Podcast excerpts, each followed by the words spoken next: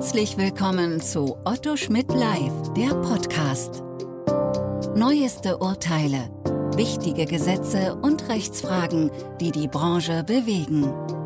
Hier kommentieren Expertinnen und Experten, deren Meinung Gewicht hat.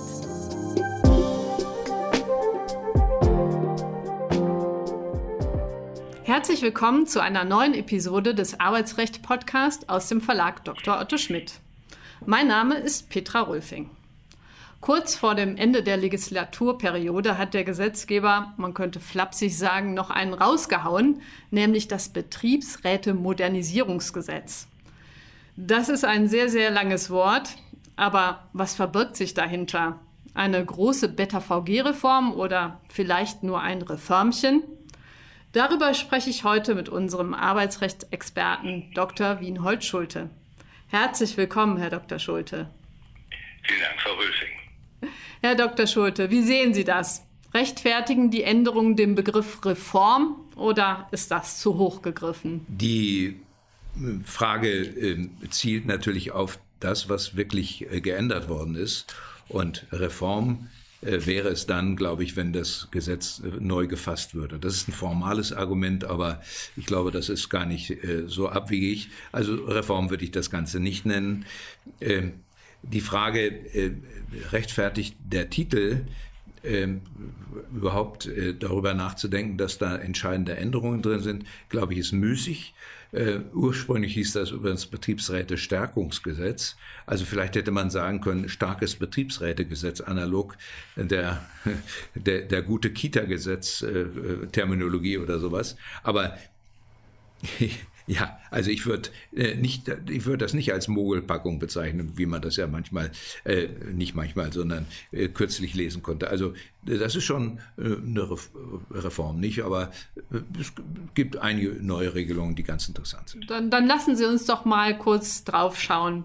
Was sind denn aus Ihrer Sicht die wichtigsten Neuerungen? Also es gibt Mitbestimmungsrechte des Betriebsrats, die neu installiert sind. Da ist einmal das Mitbestimmungsrecht bei mobiler Arbeit, 87 Absatz 1 Nummer 14 BetterVG, da ist der Katalog erweitert worden. Äh, dann ein wesentlicher Punkt sind natürlich äh, die Regelungen über virtuelle Betriebsratssitzungen, ähm, 30 BetreVG.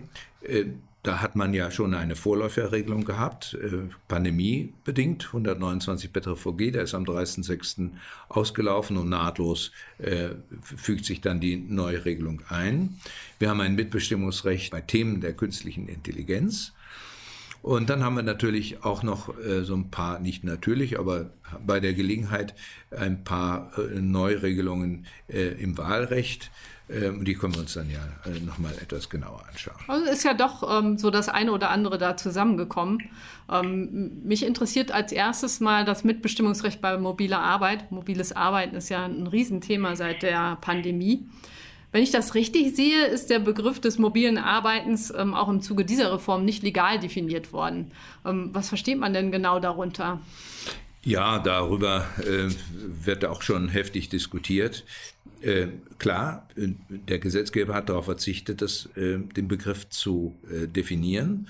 Aber ich meine, äh, man bekommt sehr schnell ein, eine, ein Gefühl dafür, was damit gemeint ist. Oder wenn man es also sehr schnell runterbricht, kann man eigentlich sagen, alles das, was bisher äh, an Ort und Stelle, also im Betrieb, an Arbeit geleistet worden ist, die Art der Arbeit und äh, das, was damit zusammenhängt, äh, wird ausgelagert.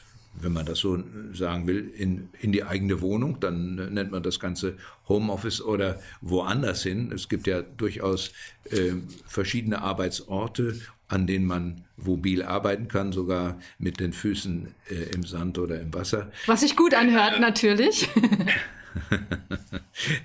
ja, also, und die, die Abgrenzung äh, zum anderen äh, ist natürlich das, was typische Außendiensttätigkeit war, wo also die vertragliche Leistung auch dadurch erbracht wird, dass man durch die Gegend fährt also die Außendienste oder der Lkw-Fahrer ist ja sozusagen das Paradebeispiel, äh, Monteure im Außendienst und so weiter. Wir kennen das ganze Szenario ja. Also das ist damit nicht gemeint, ganz sicher nicht. Und ich meine, die Abgrenzung ist auch relativ leicht zu leisten. Also hört sich doch ähm, ganz deutlich eigentlich an.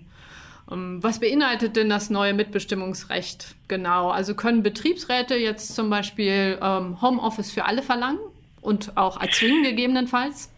Sicher nicht. Ähm, die Frage, ob man äh, solche Arbeitsformen anbietet als Arbeitgeber, ist im Gesetz nicht geregelt.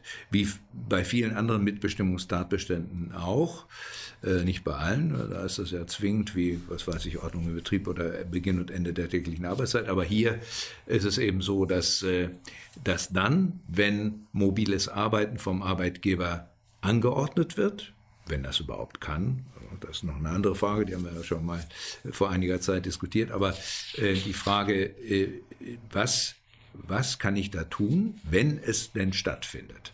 Also das Wie äh, und die Ausgestaltung das ist das, der Kern des Mitbestimmungsrechts. Da waren ja auch bisher schon ähm, einige Mitbestimmungsrechte ähm, zu beachten. Also das ähm, konnte der Arbeitgeber bislang ja auch schon nicht mitbestimmungsfrei oder komplett mitbestimmungsfrei machen.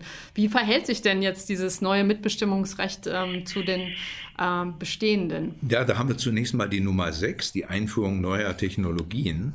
Das wäre ja eine neue Technologie und man kann natürlich, teilweise wird das glaube ich auch schon so vertreten, durch die Hintertür sozusagen, das Ob dann doch noch äh, mitbestimmungsrechtlich relevant machen. Ich will das mal ganz vorsichtig sagen.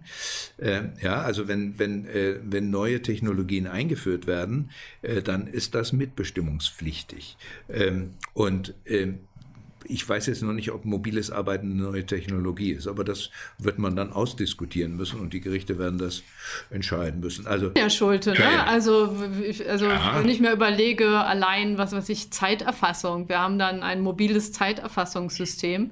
Das ist ja doch wahrscheinlich eine technische Einrichtung, die eine Überwachung ähm, des Beschäftigten ermöglicht, oder? Sicher, aber die Entscheidung, ob man das im Betrieb macht oder anderswo, eben mobil, ist dann doch vorgelagert. Ja, ja, also da gibt es Berührungspunkte, gar keine Frage. Und das führt zum nächsten Thema, äh, Abgrenzung zu Nummer 7, Arbeitssicherheit. Ähm, das spielt natürlich auch im Homeoffice oder im mobilen Arbeiten eine große Rolle. Da gibt es sicher Überschneidungen. Ja. Ist dann der Nummer 14 Lex Specialis sozusagen? Geht der jetzt vor? Oder? Die Frage wird heftig diskutiert, ob das eine Auffangregelung ist, also nachdem man geprüft hat, ob alle anderen äh, in Betracht kommen und äh, dann bleibt noch die Nummer 14 übrig, äh, oder ob das Lex Specialis ist. Ich tendiere, ohne mich da festlegen zu wollen ähm, und hinterher zitiert zu werden, ähm, mehr dazu, dass es Lex Specialis ist. Also ich meine, man müsste von Nummer 14, wenn man das, wenn man das prüft, von Nummer 14 ausgehen und sagen, was gehört alles dazu. Und wenn da noch links und rechts was zu regeln ist, dann kommen die anderen Vorschriften ins Gespräch. Haben wir jetzt ein Mehr an Mitbestimmung beim mobilen Arbeiten durch diesen neuen Mitbestimmungstatbestand? Ich meine ja. Ja, also wir haben äh, bisher, wie gesagt, äh, die auch wesentliche Regelungen wie Ordnung, Betrieb oder Verhalten im Betrieb war immer betriebsbezogen. Äh, das, da war man sich relativ einig, auch schon im letzten Jahr, als diese Homeoffice äh, Geschichte Pandemie getrieben auf uns zugekommen ist, dass der Betriebsrat da kein Mitbestimmungsrecht hat. Das hat sich jetzt geändert. Also insofern ist das ein wichtiger Schritt in, in mehr an Mitbestimmung, gerade bei diesen Arbeitsformen. Das gab es vorher nicht. Ja, also das hat ja dann durchaus auch eine hohe Praxisrelevanz wahrscheinlich. Bin ziemlich sicher, dass es so ist und da würden wir auch einige, äh, viele, einige und dann auch einige Fälle haben und viele Fragen bei diesen Fällen zu beantworten haben. So geht die Arbeit nicht aus, das ist gut. Alle das Berater. ist sowieso im Arbeit. Der große Vorteil des Arbeitsrechts, aber wir sagen es ja nicht weiter. Nee, genau. Ähm, besonders wichtig erscheint mir auch die Möglichkeit virtueller Betriebsratssitzungen, also dass der Betriebsrat auch sich per Video- und Telefonkonferenz zusammenschalten kann. Ähm, das, das wurde ja erprobt jetzt in der Pandemie. Ähm, jetzt ist das dauerhaft vorgesehen. Ähm, welche Voraussetzungen dafür müssen erfüllt sein? Ja, also erstmal ist sozusagen die Seele dieser Regelung äh, die Pflicht, eine Geschäftsordnung äh, einzuführen, also zu erlassen, im Betriebsrat zu verhandeln, äh, zu formulieren und dann natürlich auch durch Beschluss festzulegen. Und diese Geschäftsordnung ist also der, der Ausgangspunkt aller Maßnahmen, die der Betriebsrat in diesem Zusammenhang dann treffen kann. Ähm, also die Einführung äh, steht bereits äh, ja, dann schon, das ist die Weichenstellung. Und am Beginn der Einführung einer solchen Möglichkeit steht die Geschäftsordnung. Da bin ich sehr gespannt, ähm, wie sich das in der Praxis entwickeln wird, das, ähm, was, was, wir da in den nächsten Monaten sehen werden, wie, wie offen sich die Betriebsräte da zeigen. Ja, also es wird sicherlich Gremien geben, die sagen, ach nee, wir hocken lieber zusammen, äh, aus welchen Gründen auch immer. Das ist ja dann durch Mehrheitsbeschluss einzuführen oder auch nicht. Ähm, ich nehme aber mal an, äh, dass das Gros der Betriebsräte diese Möglichkeit äh, ergreifen wird, weil man einfach flexibler ist in der Gestaltung der Arbeit und das sicherlich auch einigen entgegenkommt. Äh, nehmen Sie Betriebsratssitzungen von von Filialbetrieben, wo nicht jeder, jede Filiale einen eigenen Betriebsrat hat, sondern Betriebsratsmitglieder da verstreut sind.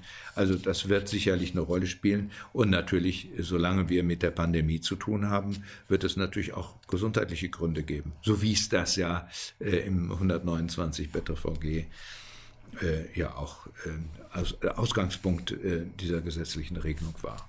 Und das hat ja auch in der Praxis, soweit ich das überblicken kann, ganz gut funktioniert. Ja, ja, also ganz, ganz überwiegend. Ne? Es, es gab vereinzelt ähm, ja. ähm, Entscheidungen, weiß ich, wo der Arbeitgeber ja. aus Gründen des Gesundheitsschutzes nicht wollte, dass der Betriebsrat sich persönlich trifft und der Betriebsrat hat darauf bestanden. Mhm. Aber ich glaube ja. wirklich, dass das Einzelfälle waren. Das widerspricht ja, auch jeder Vernunft. Äh, genau. Ja, und LRG Berlin-Brandenburg hat das, glaube ich, entschieden für den Fall der Wahlen. Äh, das ist natürlich auch immer so eine kitzlige Geschichte. Da müssen die Betriebsräte einfach mal in der täglichen Arbeit ein Gefühl dafür bekommen, wann Präsenz äh, unverzichtbar ist und äh, wann man, wann man äh, einfach virtuelle Sitzungen machen kann. Wobei jemand zwei Dinge unterscheiden muss. Äh, das wird ja auch ausdrücklich so im Gesetz äh, vorgesehen. Es gibt einmal praktisch eine durchgehende virtuelle Sitzung, wo niemand äh, irgendwo sitzt, sondern alle sitzen an, am Rechner und äh, nehmen virtuell teil.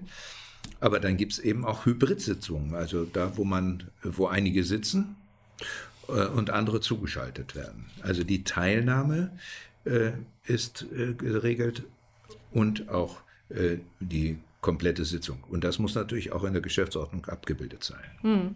Ja, also da ist man im Prinzip wirklich maximal flexibel. Es liegt dann an den Betriebsräten, ähm, wie weit sie die Geschäftsordnung gestalten, was sie da erlauben wollen und, und was nicht. Ne? Ja, genau so. Also, und das muss man dann ausdiskutieren. Ich glaube, das ist ein längerer Prozess und da kann man natürlich auch ähm, durchaus sachverständige Hilfe in Anspruch nehmen als Betriebsrat. Wird jetzt nicht diskutiert, steht auch nicht im Gesetz, aber ich meine schon, dass, dass das Fragen sind, auf die nicht jeder kommt. Ja, also was, äh, was unterscheidet eigentlich die Präsenzsitzung von der virtuellen Sitzung?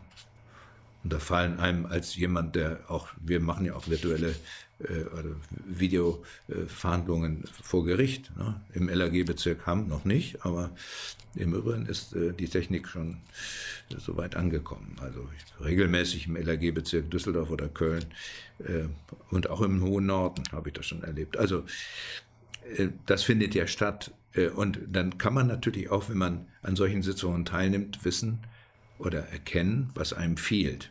Nämlich ähm, äh, man, die Körpersprache, das Rumrutschen auf dem Sitz, wenn der Gegner nervös wird, zum Beispiel, oder auch der Partner wird, der eigene Mandant wird nervös oder was auch immer. Also die Menschen, ähm, die ja mit allen Sinnen äh, jedenfalls dabei sein sollten und in der Regel auch sind, äh, denen wird also nur äh, das, die Akustik und so ein bisschen ein eindimensionales Bildschirmbild geliefert. Alles andere wird buchstäblich ausgeblendet. Und bei wichtigen Entscheidungen meine ich, insbesondere wenn Beschlüsse gefasst werden, sollten kluge Betriebsräte und Rätinnen äh, dafür sorgen, dass das in Präsenz stattfindet. Übrigens, bevor ich es vergesse, äh, in Absatz 2, Satz 1 Ziffer 1 steht ja unter Sicherung des Vorrangs der Präsenzsitzung. Also die Präsenzsitzung ist ja sozusagen als Regelfall im Gesetz auch angeordnet. Man kann also nicht sagen, wir machen nur noch Video, sondern es muss schon klar sein, Video ist die Ausnahme und Präsenz ist die Regel. Das könnte ich mir auch gut vorstellen, dass ähm, so vorbereitende Sitzungen, allgemein beratende Sitzungen, dass man das ähm, hybrid macht und virtuell. Aber wie Sie sagen, wenn es wirklich richtig zur Sache geht und man ja mitunter ja auch innerhalb des Betriebsrats schwer ringen muss ähm, um, um eine Lösung oder einheitliche Linie, ähm, dass das dann wahrscheinlich, dass man sich doch überlegt, da muss man sich zusammensetzen. Das, das glaube ich auch. Wie ist es mit der technischen Ausstattung? Das fällt mir gerade noch ein. Also die Kosten ja. muss ja der Arbeitgeber übernehmen. Ja, 40 Absatz 2 ist ja nicht neu. Also das gehört dazu. Die technische Ausstattung muss der Arbeitgeber liefern.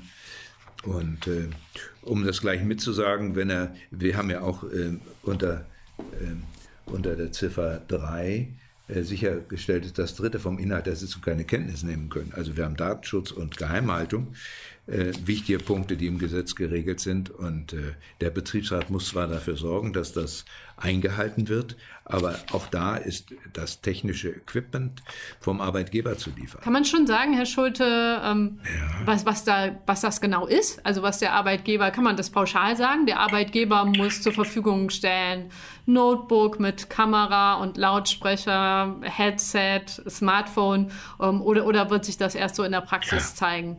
Nee, nee, das ist klar. Also alles das, was erforderlich ist, um eine virtuelle Betriebsratssitzung äh, zu ermöglichen, das muss der Arbeitgeber stellen. Gar keine Frage. Er muss auch, die muss, muss auch die, die sichere Software zur Verfügung stellen. Abhörsicher und, äh, und darf auch nicht aufgezeichnet werden. Ja?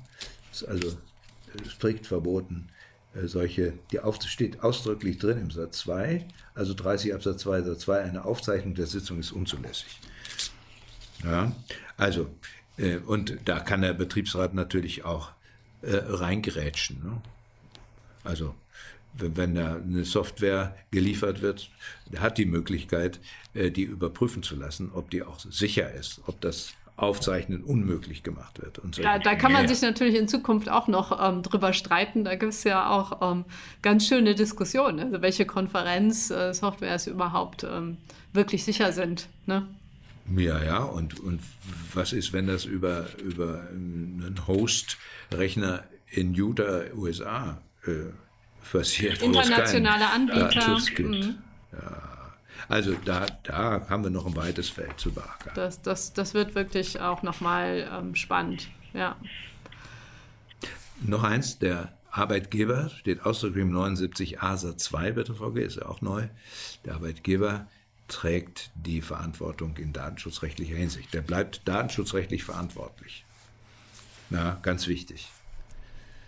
Das gilt nicht nur für die, das gilt allgemein, ne? Nicht nur das für, gilt, ja, ja, ja, ja, aber, nee, nee, aber, nein, nein, das gilt allgemein, aber der 79a ist ja auch neu.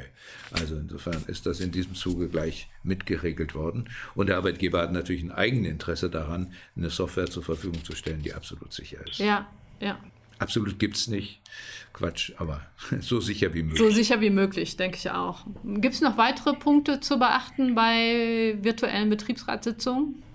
Ja, äh, das Quorum. Also wenn ein Viertel der Mitglieder des Betriebsrats widersprechen, darf keine virtuelle Sitzung stattfinden. Ja, also da in der Geschäftsordnung sollte man das regeln, welche Frist äh, da einzuhalten ist. Der Betriebsratsvorsitzende fragt dann innerhalb der von ihm zu setzenden Frist nach. Und wenn da kein äh, Widerspruch eingeht oder zumindest das Quorum von einem Viertel nicht erreicht wird, dann kann die Sitzung virtuell stattfinden. Ja, das Gesetz gibt keine Frist vor, kann man lange darüber diskutieren, wie lang die Frist sein soll. Ich meine, 14 Tage sollten ausreichen. Ja, ja. ja gut. Also da bin ich äh, wirklich gespannt, wie sich das in der Praxis so etablieren wird. Mein Arbeitgeber haben natürlich, äh, wie Sie schon sagten, wenn ich äh, wenn Betriebsräte weit auseinander beschäftigt sind, die haben natürlich ein Interesse daran, ähm, dass da nicht so viele Reisekosten anfallen. Aber ich habe so verstanden, am Ende entscheidet das der Betriebsrat. Ne? Das, das liegt. Ja, ja, ob, ja. Also das ist ein, sein, freies, ja. sein freies Ermessen. Äh, ja, ja, also die Kosten sind natürlich, äh, gerade wenn so weit auseinanderliegende Betriebsteile äh, äh, abzudecken sind, das ist ja, sind ja die Kosten der Reisezeit, aber natürlich auch die Arbeitszeit. Ne? Sei denn, die Betriebsseite sind freigestellt. Ja, ja, das stimmt. Ja, spannend. Mir fällt noch äh, ein weiterer Punkt, den, den Sie oben nur, nur, kurz oder vorhin kurz angesprochen haben, ähm, zu den Betriebsratswahlen. Da stehen ja jetzt im Frühjahr auch wieder die regulären Betriebsratswahlen an. Ähm, ja. welche, welche Neuerungen muss man denn da unbedingt auf dem Schirm haben? Ja, einmal ist natürlich, fällt ins Auge, dass das aktive Wahlalter auf 16 Jahre herabgesetzt ist. Das heißt, die Wahlvorstände müssen äh, gucken, dass sie da keinen veralteten Gesetzestext in die Hand nehmen. Äh, aber gut, die kriegen ja eine vernünftige Schulung. Also 16 Jahre statt 18, das, das aktive Wahlalter. Das passive Wahlalter ist bei 18 geblieben. Da gibt es auch einige, die meinen, das sei europarechtswidrig. Ähm, einmal das sowieso so hoch anzusetzen mit 18 Jahren. Also ich will mich da in diese Diskussion nicht einmengen, aber sie wird halt teilweise heftig geführt. Da gibt es äh, einen Aufsatz von, von Ulber und Glocke, auch in der NZA neueren Datums. Äh, da wird äh, ja, die Auffassung vertreten, dass das äh, langs, längst überfällig war, die Herabsetzung auf 16 Jahre und die Herabsetzung auf, äh, auch auf 16 Jahre beim passiven Wahlrecht zwingend geboten sei. Ich will mich da nicht einmengen, ich, hab, ich bin da auch nicht eingelesen, aber ich will nur sagen, da wird schon gleich heftig äh, auch debattiert. So, das ist das eine.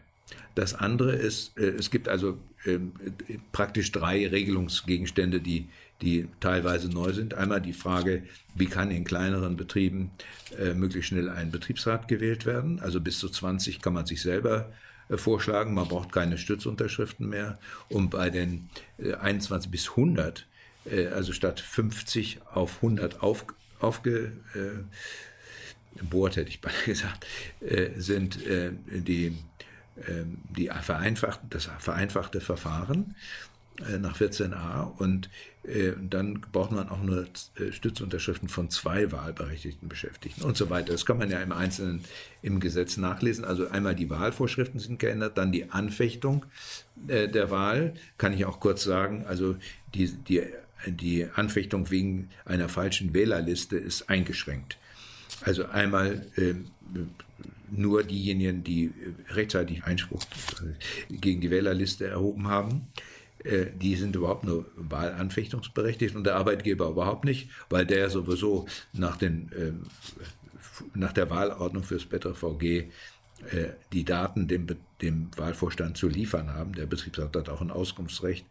Und äh, da steht dann im Gesetz, dass die Anfechtung wegen Unrichtigkeit der Wählerliste für den Arbeitgeber ausgeschlossen ist, wenn die Unrichtigkeit auf seinen Angaben beruht. Darauf hätte man auch ohne Gesetzesänderung kommen können. Aber steht dann drin, also in der Regel, ja. In der Regel, also kann man sagen, der, der Arbeitgeber kann nicht anfechten, weil die Wählerliste falsch ist und Arbeitnehmer nur dann, wenn sie rechtzeitig äh, dagegen vorgegangen sind.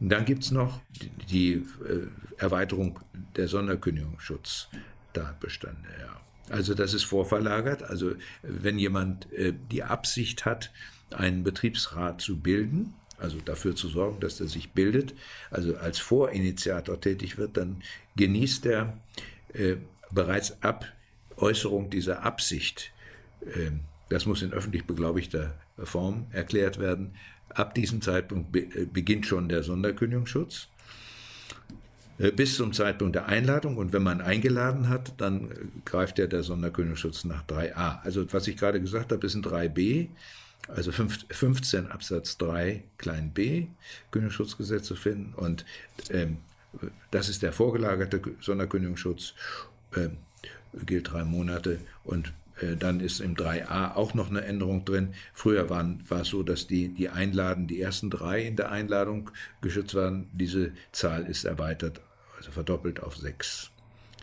So, das, das wird vielleicht nochmal die Diskussion wieder, wieder anfachen über, über ähm, den, den, Missbrauch dieses Sonderkündigungsschutzes. Das ist ja ähm, auch alle paar Jahre ein Thema, aber gut, ähm, wo, es, wo es eine Regelung gibt mit hehrem Ziel, gibt es auch immer welche, die, die ausnutzen. Ich glaube, ähm, ja. das äh, lässt sich. Ja, der Missbrauch ist dann auch vorgezeichnet und nicht zu vermeiden. Aber da gibt es natürlich dann auch die Möglichkeit, dass die Gerichte dazwischen auch. Ja, genau, genau. Also wenn ich mir das alles so anschaue, ähm, finde ich, dass es dieses Reformchen, sag ich mal, durchaus in sich hat. Oder, oder wie lautet Ihr erstes Fazit? Also ich, ähm, ich habe ja im Eingang gesagt, das ist keine Reform, Unter Reform verstehe ich dann auch eine Neufassung des Gesetzes. Also in diesem formalen Sinne ist das keine Reform. Aber es gibt viele gute Ansätze, gar keine Frage. Ähm, also die Erweiterung der Mitbestimmungsrechte ist ja aus Sicht der Betriebsräte jedenfalls immer gut, aber ich finde auch die Arbeitgeber werden zum Teil entlastet. Das wird häufig übersehen, äh, dass es eben auch auf Arbeitgeberseite ganz gut ist, wenn, wenn Mitbestimmungstatbestand geschaffen wird, äh, weil man, weil man dann auch den Betriebsrat mit ins Boot holen kann. Ja? Also man hat eine größere Überzeugungskraft gegenüber den Beschäftigten, wenn man den Betriebsrat sozusagen mit ins Boot genommen hat. Also das ist das eine. Und, äh, und die guten Ansätze, da bin ich übrigens nicht allein, Herr Gaul und Frau Gaule äh, haben ja, glaube ich, auch im Arbeitsrechtsberater dazu einen neuen Aufsatz verfasst. Also ähm, dem kann ich nur zustimmen. Gute Ansätze und äh, ja, und Klar, die Neuregelungen sind durchaus überschaubar, aber darüber sollten wir Rechtsanwender uns ja auch nicht beklagen. Ja, das ist doch äh, ein, ein sehr schönes Schlusswort. Äh, herzlichen Dank für das ähm, interessante Gespräch, lieber Herr Dr. Schulte. Das war mir eine Freude, wie immer. Ach, und mir erst. Bis zum nächsten Mal. Bis zum nächsten Mal. Ich freue mich. Tschüss. Sie hörten Otto Schmidt live, der Podcast.